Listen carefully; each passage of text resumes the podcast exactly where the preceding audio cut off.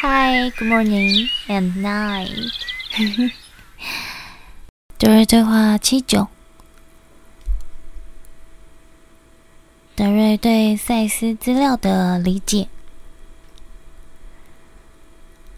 有人问：“嗯，从达瑞的观点上看，请问达瑞能不能解释一下赛斯在《未知的实相二》中介绍的意识群体的概念呢？”德瑞说：“好吧，赛斯所带来的信息为很多人提供了有价值的，嗯，有用的价值。”他给予了很多讯息，但还有很多没有被理解。问题是，这些信息都是通过慢慢介绍而被引入的。在你们的每个时期内，总会有人带来信息，人们谈论他们，并一个一个相传下去。比如，你会发现，很多人都在撰写关于赛斯信息内的内容，而这些信息对那些人在那个时间段内是重要的。也就是说，在一个较短的时间段内，你们会获得一些连续的大量信息。但是，如果你真的去分析这些信息，你就会发现，它们是一个渐进的过程，一个慢慢积累的过程。第一个传导宇宙信息的是 Ramtha，他带来了一个超出宗教理论的概念，所谓“你就是神”。这句话让很多人震惊，对很多人来讲，这是迈出。个人进化的一大步，它或多或少都是一个里程碑。然后，赛斯又进入了，赛斯解释的更加详细，在很多领域方面都有解释，但是因为它的复杂性，许多读赛斯资料的人只能理解一点点，就无法再进行下去，而那些信息。一旦被记录下来，就拥有它们的有效性。那些资料中的文字没有改变过，改变的是你们对他们的理解以及你们的领悟。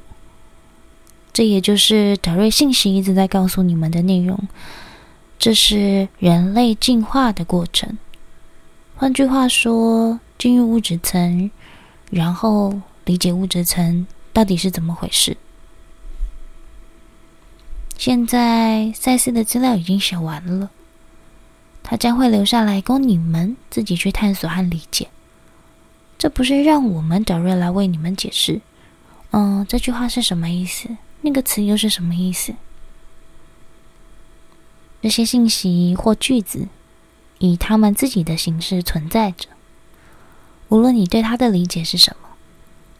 在那个时期，都是正确的，因为当你第一次阅读这些资料的时候，你会对它有一个属于你自己的理解，然后过了一年再来读这些资料的时候，你可能又会对它有另一个完全不同的理解，然后当你回头再重读这些资料的时候，你可能就会说：“嗯，咦？”我怎么从来不记得我有读过这一段？不，你读过，只是现在的你的领悟完全不同了。在你第一次阅读的时候，这些内容不在你的理解范围之内，因此他们对你来讲可能无关紧要。一年后，在你今天的理解程度上，这些内容就会激发你，你会说：“啊哈，就是这样。”你看，这就是个体对文字领悟的进化过程。它是你的理解，不是别人的。嗯，所以让我们来解释赛斯的资料，这是多余的。在你们接收的任何信息中，最至关重要的是，他们都基于让你理解自己的个人进化这一点上。虽然我们不太建议你去阅读已经看过的书籍，但如果你真的要去阅读，唯一的理由是觉察你的思维模式是否改变了。当你的思维模式改变后，你的行为模式也会跟着改变，这才是你们要学习最重要的一点。让别人读一本书，然后再告诉你他的理解是不重要的，这就是艾欧娜不喜欢的一点。她不喜欢看电视或广播里，先让一个人讲话十五分钟后，再让另外一个人来描述这句话是什么意思。你可以看出这是多余的吗？嗯，我可以，因为你从一个个体中听到的话，和你听另外一个描述人的话，这可能是完全不相同的。因为他是从他的角度来说，然后另外一个人又是从另外一个他的角度，也有可能是完全相反的角度来说。那听的人，有的人会说：“哦，这个人真诚实。”然后另外一个人去听一样的东西，他会说：“嗯，我觉得他好虚伪。”这当中的区别是什么呢？如果你成为一个观察者，就能够从中看出不同的人是如何理解这些情况的。他们是如何理解主动行为和机械式行为或被动行为的？而他们对这些事情的解释，不是意外。而是发生率。你能看出他们的行为被什么所牵引吗？是那个信念，嗯，是那个你让你对每件事情的理解的那个信念。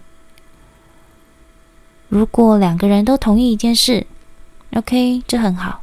但如果你们每一件事上都是同意，一点分歧也没有，那么当中一定有个人是不需要的。因为你们需要分歧来帮助你们进化。我来自哪里？